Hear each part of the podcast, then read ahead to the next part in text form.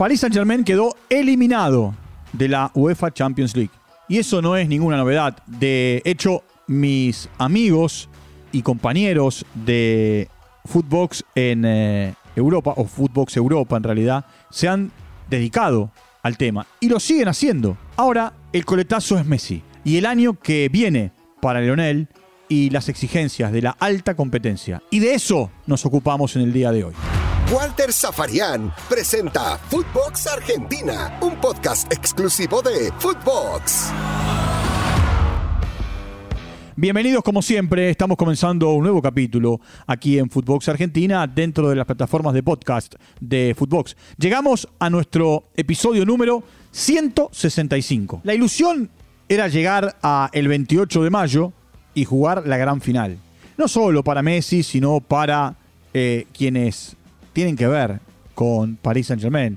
Desde el jeque, los responsables, Leonardo, el entrenador, que es Pochettino, y bueno, y todos los futbolistas. Como les dije en la presentación en eh, Europa, tanto eh, Rafa Márquez Lugo como Fer Ceballos, Milena Jimón y, el resto de mis compañeros se han ocupado del tema. Ahora, la eliminación de Paris Saint Germain deja también abierta una pequeña ventana, simplemente para para comentar. Esto no tiene que ver ni con una polémica, ni mucho menos. Simplemente es un análisis de lo que, de lo que viene. Si la Copa del Mundo se hubiese mantenido en tiempos y formas, es decir, que Qatar recibía el Mundial entre junio y julio, y la verdad era respirar aliviado. Messi debe tener una bronca en este momento, debe caminar por las paredes, en su casa de, eh, París. Es más, eh, uno de sus hijos eh, estaba de cumpleaños, o está de cumpleaños, y, bueno, no, por supuesto es el hijo, es uno de, de, sus grandes amores, lo festeja, lo vive, pero íntimamente la bronca debe estar todavía latente y va a persistir por un tiempo más. Esto mismo que yo traigo sobre Messi. Seguramente en O Globo, Bandeirante, eh, las grandes cadenas de Brasil, los grandes podcasts de Brasil, eh, hablarán lo mismo de Neymar.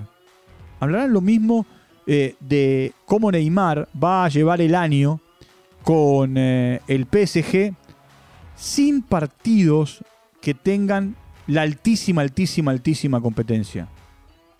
En definitiva, hoy Paris Saint Germain y, Messi eh, le llevan a el Niza, que eh, tiene el descuento de un punto, pero le lleva 13 unidades. Y quedan exactamente 11 partidos por jugar.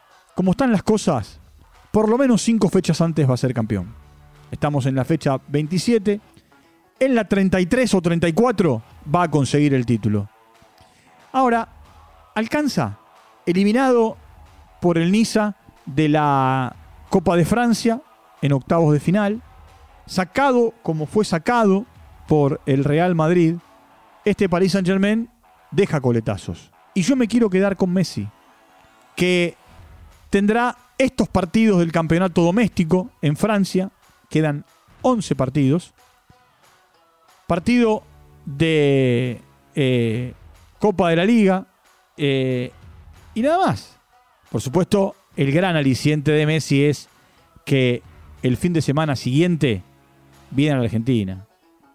Viene a la Argentina y va a, estar con, eh, con, el seleccionado. Va a estar con el seleccionado y, va a, poder eh, disfrutar de, lo que tiene que ver con bueno con el hecho con el hecho de, estar en un lugar donde se siente feliz. les quiero proponer esto. Eh, no fue hace mucho, eh, fue hace poquito. Charlamos con, con Claudio Guniali, menos de un mes. Y Guniali reflexionaba de esta manera con relación a cómo lo vio a Messi y cómo lo ve en París Saint Germain. Lo escuchamos. Me da pena verlo así en el París. Creo que él extraña, extraña mucho Barcelona. A ver, Guniali conoce a Messi como pocos, no solo por la convivencia de todos los días, sino por el hecho de, bueno, de ser recibido como fue recibido. Eh, no solamente en su casa, sino en su club. Eh, y, y, por supuesto, teniendo eh, esta, esta posibilidad de, de conocerlo como, como lo conoce poca gente. Y si Guniali dice, como acabamos de escuchar, que no lo ve bien, que eh, no está cómodo en París, eh, pero no porque juegue mal, sino porque de esta manera él tiene que cerrar la temporada. Va a terminar siendo campeón, por supuesto. Eh, en el fútbol francés, ganando el Championnat y sumando una corona más a su cadena de títulos. Ahora, ¿alcanza? La verdad, ese es un tema para Le Parisien, para France Football, para el equipo. Yo quiero quedarme con Messi. Que tiene que tener la cabeza en la Copa del Mundo. Yo sé que Paris Saint Germain eh, ha pagado por su llegada mucho dinero de contrato, porque el jugador llegó libre. Que la primera, esta que está corriendo, es una temporada de adaptación. Que el dolor por la eliminación es fuerte y mucho más en un futbolista como Lionel. Pero yo pienso en el Mundial. Y, estamos a nueve meses de, la Copa del Mundo. Y, y la verdad, eh, yo quiero que Messi piense en el Mundial. Soy egoísta. Soy egoísta. Muy egoísta. Yo quiero que si este va a ser el último Mundial de, Lionel Messi, él piense en el Mundial y que Paris Saint Germain, con sus nombres, con sus historias, con sus futbolistas, como se vaya a rearmar la próxima temporada, con Mbappé, sin Mbappé, con Neymar, sin Neymar, con refuerzos, sin refuerzos, eh, se acomode. Y quizá la primera gran cita fuerte va a ser otra vez cuando arranque la Champions hasta que no vuelva a arrancar la Champions en la fase de grupos, y sabemos, o por lo menos yo sé que muchas veces la fase de grupos hace que te enfrentes a equipos menores, equipos que no tienen gran, eh, gran talla. Yo quiero que Messi se enfoque en el Mundial. Yo quiero que Messi sea, como lo fue en la Copa América de 2021, eh, sea la gran figura. Pero no como ocurrió en otros mundiales, quedándose con las manos vacías. Yo quiero que sea la gran figura y que la Argentina finalmente pueda ganar la Copa del Mundo.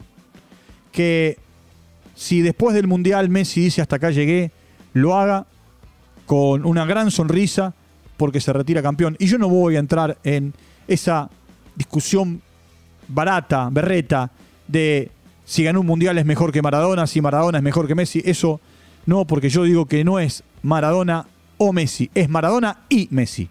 ¿eh? quienes construyeron el eh, andar grande del fútbol argentino, como en otro tiempo, bueno, los Alfredo Di Stefano y, otros futbolistas. Eh, ¿Qué debe hacer Scaloni? ¿Debe hablar con Messi? Seguramente. cuando la otra semana Messi venga a la Argentina, charlarán y lo analizarán, porque también está claro que una vez que la Argentina juegue estos dos partidos con Venezuela en la cancha de Boca y con eh, eh, Ecuador en Guayaquil, hasta junio no, no habrá más competencia.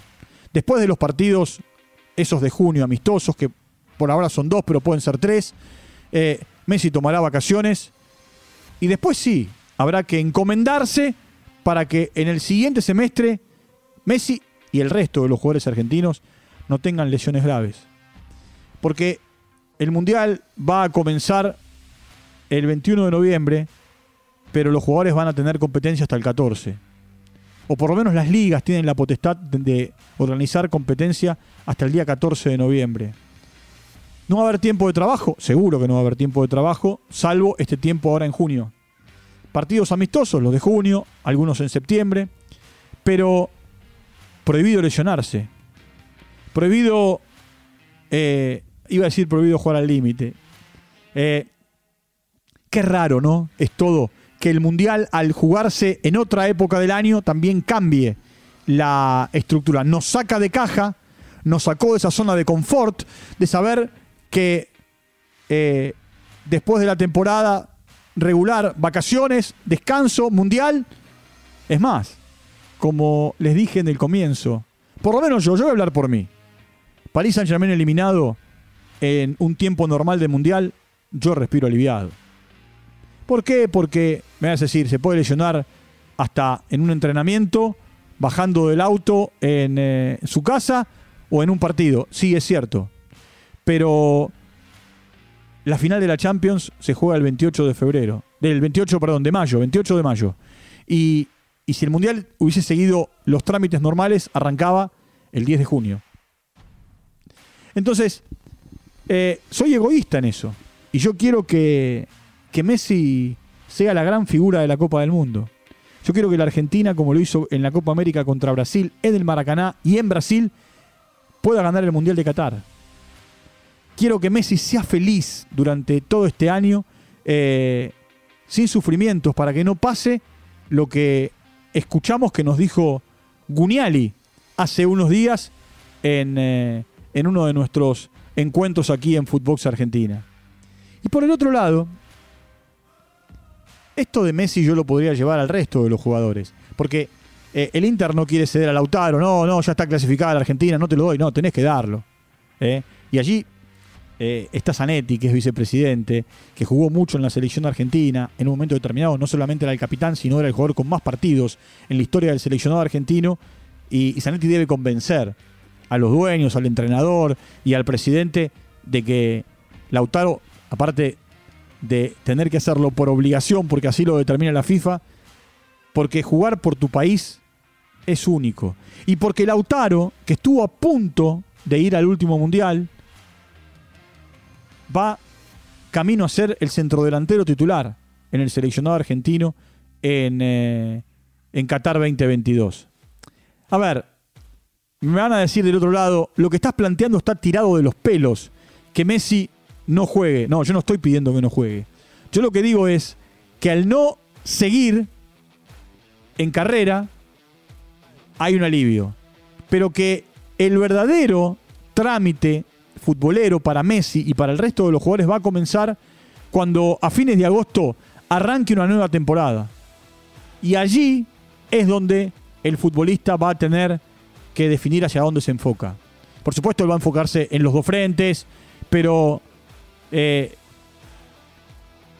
yo respiré aliviado sabiendo que eh, si el Mundial se jugaba ahora, eh, no tenía alta competencia, alta de alta competencia, porque te puede tocar en la próxima ronda Manchester City, Liverpool, Bayern de Múnich o los que se clasifiquen la próxima semana. Como se quedó afuera, por ese camino eh, o en ese bolillero estará el Real Madrid. Bueno, por supuesto, el tema Messi siempre es un tema eh, que nos va a traer eh, mucho para hablar, mucho para entender, mucho para interpretar. está el que dice que Barcelona le puede abrir la puerta otra vez. Después de lo que dijo Kuman, yo creo que no. Pero bueno, y creo que Messi tampoco hoy tiene ganas de volver a, Barcelona. Y sí quiere cumplir su contrato con Paris Saint Germain. les recuerdo que pueden entrar a las plataformas de podcast, que allí eh, nos eh, encuentran, que allí buscan Footbox, Footbox Argentina, se suscriben, nos siguen y de esa manera, bueno, están muy al tanto de todo lo que ocurre eh, en todo el mundo los 7 días de la semana, las 24 horas del día. Un fuerte abrazo y nos reencontramos en cualquier momento. Chau, hasta la próxima. Footbox Argentina con Walter Zafarian, podcast exclusivo de Footbox.